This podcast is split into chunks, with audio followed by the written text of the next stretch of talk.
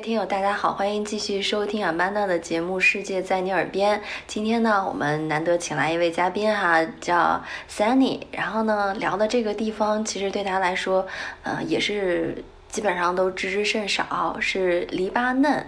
嗯，可能就平时在新闻里，大家。偶尔会听到这个国家也都是有一些比较动荡的消息哈，但其实呢，它一直是一个历史很悠久的地方，而且曾经有这个中东小巴黎的美称，就是首都贝鲁特。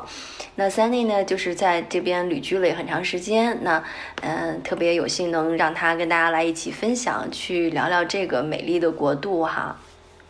你在那边现在待了多久了，Sunny？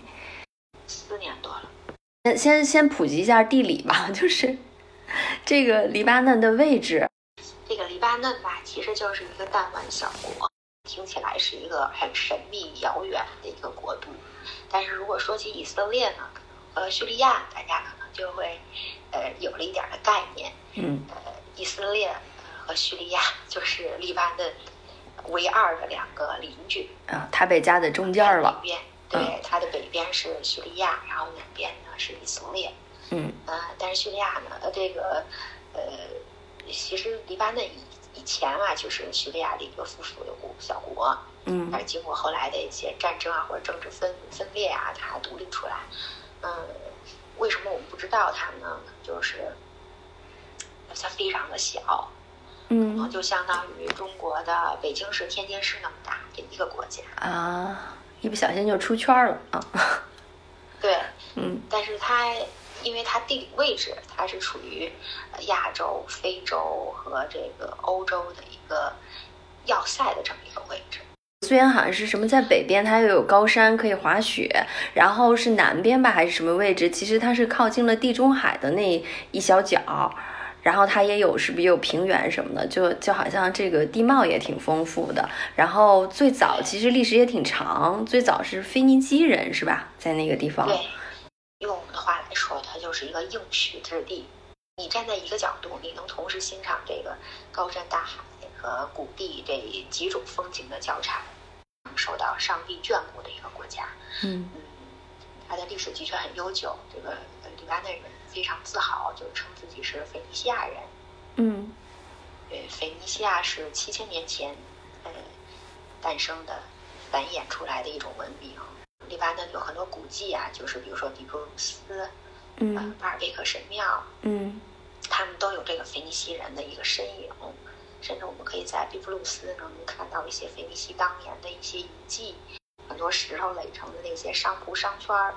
我们甚至还能找到腓尼西人就在黎巴嫩这个比布鲁斯发明的这个腓尼西的这个最基础的文字，就是阿拉伯数字一二三四五六，就是从黎巴嫩人的这个腓尼西文字中演变过来的。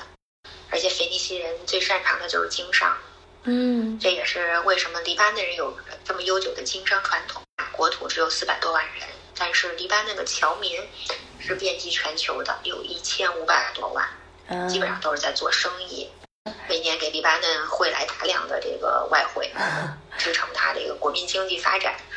最近的新闻可能提一下，大家就知道这个黎巴嫩为什么做生意这么擅长。就是对日产的那个总裁戈恩，其实不是上演了一个这对金蝉脱壳，从日本一下子飞回，其实他就是呃老家就是黎巴嫩啊，就是这么擅长做生意的一个管理高管哈，然后。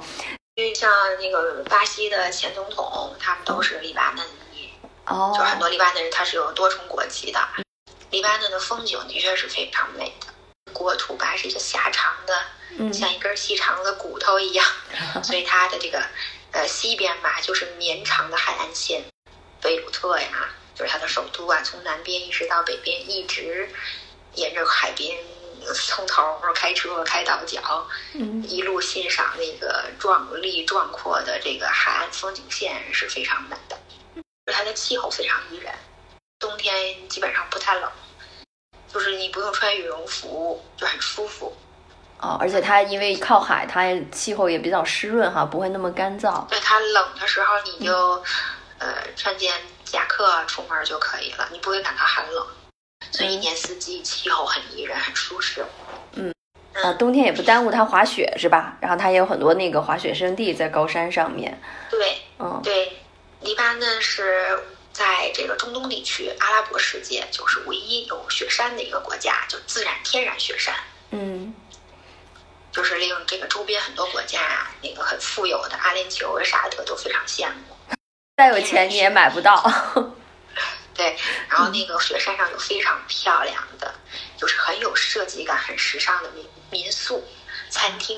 啊，因为虽然它是阿拉伯国家吧，但是，呃，黎巴嫩呃以前是法国的殖民地，又嗯。毗邻欧洲，嗯。呃，这个国家非常的洋气时尚。就黎巴嫩有很多著名的设计师，啊。呃，珠宝设计师啊，服装设计师啊，像什么戛纳呀、红毯呀那些，这个走红毯很多明星啊，嗯，是穿着的很多都是黎巴嫩设计师设计的。呃，好莱坞的那个明星乔呃乔治克鲁尼的那个老婆是一个女律师，她是不是也是黎黎巴嫩裔的呀？对，嗯，代表黎巴嫩在世界上能飞升世界的一个人的形象哈。嗯嗯因为它美女很多嘛，嗯就是因为它几千年来一个弹丸小国嘛，它不断的和这个周边的国家，呃，种族融合，所以它这个人种就很不一样，就是美女非常多，精致的瓜子脸啊，这身材也非常漂亮，嗯，对，男的也挺帅的，是吧？哦，就是非常养眼。你走在街上啊，甚至去趟超市，嗯，你就觉得颜值都很高。在跟他世界小姐呀、什么都榜上有名。对，然后好像跟他的宗教也有关系啊。虽然是一个中东国家，但是其实他信伊斯兰教的和信这个基督教的差不多占到了一半儿一半儿的比例啊。对，是这样的，它就是一个教派分权制的一个国家，嗯所以是很很多元、很多元、很开放的。所以在黎巴嫩，我们有一个说法嘛，就是说，你可以白天呃上午去山上滑雪，啊，中午呢你就可以到海里去游泳。嗯。这个山海呃基本上没有什么距离，就是那种海边海滩的那个旅游旅游旅游区旅行区，嗯。呃，非常的热闹，里边你可以承包一个海边的泳池、沙滩，然后里边可以吃喝玩乐，嗯，然后是那个海海里泳池的 party，哇，嗯，基本上海边的很多女性全是比呃穿着比基尼，嗯，就是没有穿正常泳装的。对。这个国家其实跟其他中东国家很不一样哈，它完全一个是宗教的原因，还有一个就是可能跟法国接近嘛，就是跟欧洲的这种文化很西式的，它其实在着装上，但是相对嗯。穿保守服装的没有那么多，而且身材都非常好，颜值都很高。嗯就是我们夏天也喜欢去那种非常漂亮的沙滩去看美女、看帅哥。嗯 而且他黎巴嫩人非常会享受的，他会搞泳池趴、露天泳池趴，嗯放着 DJ 放着音乐，然后大家在泳池里喝酒取乐、吃品尝美食。他们非常善于享受生活。嗯诶，那你正好提到了美食哈，那呃，不妨跟我们也聊聊，就是黎巴嫩的美食有什么呀？是不是跟其他中东国家很相似？嗯但可能就是因为小而精吧，他们很善于去给自己搞卖点。像他这个美食方面呢，在阿拉伯世界呢，很著名的一个菜系就叫黎餐，黎巴嫩餐。你像我们很难听到说阿阿联酋餐、沙特餐，但是黎餐确实是很风行的。欧洲国家大家也会去想专门品尝一下黎餐，像我们常吃的呃共通的有阿拉伯大饼，还有一些各种的那个蒜酱、茄子酱，它会把它研磨成非常细密的酱，再蘸饼吃，这是很普通大众的一种快餐形式。其他的呢，它会有烤肉啊，或者是呃塔乌克、呃沙窝了们，就都是用大饼去卷它的烤肉。嗯对，它会有各种各样的这种蔬菜做成的沙拉，然后有这个呃炸奶酪、炸春卷儿。比较特殊的就是它还会有这个生肉刺身、刺身，生肉什么样的生肉呢？对，生牛肉、生羊肉，它会做的非常细密，然后哦，还是一种非常高规格的这个餐品，可以蘸蘸料，也可以生吃。除了烤肉之外，有什么特殊的甜品吗？或者小吃这种？甜品呢，就是专门的这种点心，几百年的传承了吧，就是用会加很多的这种蜂蜜，因为它也因为这黎巴嫩，呃，这个地理位置比较好，气候比较好，有很多的平原，嗯植被，就是它生产非常盛盛产蜂蜜，所以它的很多甜品就带有这种蜂蜜的清香。它这鱼呢，基本上也是烤、炸、烤鱼。呃然后大家是呃这个分享完这些食物之后呢，然后服务员很快就清理餐桌，或者是把你移步移步到另外一个餐桌，嗯摆上非常漂亮、丰盛的各种各样的水果和甜品。嗯在下一轮吃水果、甜品、喝茶。我印象比较深的就是它那个车厘子，啊里边的大樱桃，其实它叫大樱桃，但是我觉得那个这个卖相、口感其实都很像车厘子，哦啊，就非常便宜，就很多时候合人民币就十块钱一斤。哎呦，你在那边是彻底实现了车厘子自由随是便吗？对，它还盛产葡萄，各种品类的，非常甜，非常好吃。就是你刚才说的这种著名的，比如说黎氏的这个美食，嗯、在贝鲁特有没有很传统的一两家店呀，或者甜品店可以介绍给大家的？美食就是它传统街头的，就像咱们那种煎饼果子那种的，哦，可能就是什么塔乌克呀、啊傻波伦麦呀，然后呃嗯这种快餐店。其他的呢，它会有很多非常呃小资、精致、经典的很多餐厅。啊，我吃过就是马木还有巴拜尔，其实它都是阿语翻译成英文的，翻译成英文字母的。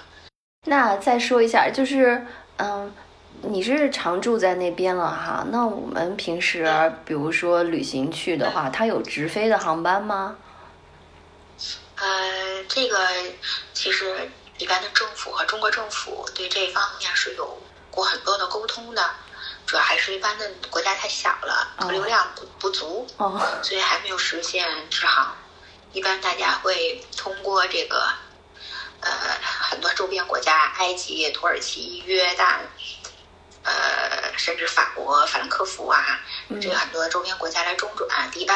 哦，都不麻烦，所以黎巴嫩政府他也想了一个妙招，就是说我们国家很小很小众，嗯，但是我们可以推出一个组合游，哦，就是反正你来我这儿，你也要走走约旦、走埃及，嗯。或者希腊，因为黎巴嫩它是离周边呃像像约旦嘛，开车呃坐飞机一个小时就到，然后呃埃及开罗也一个多小时的这个飞航行时间，哦，嗯所以从它就以以以黎巴嫩为中心点去周边国家是非常方便。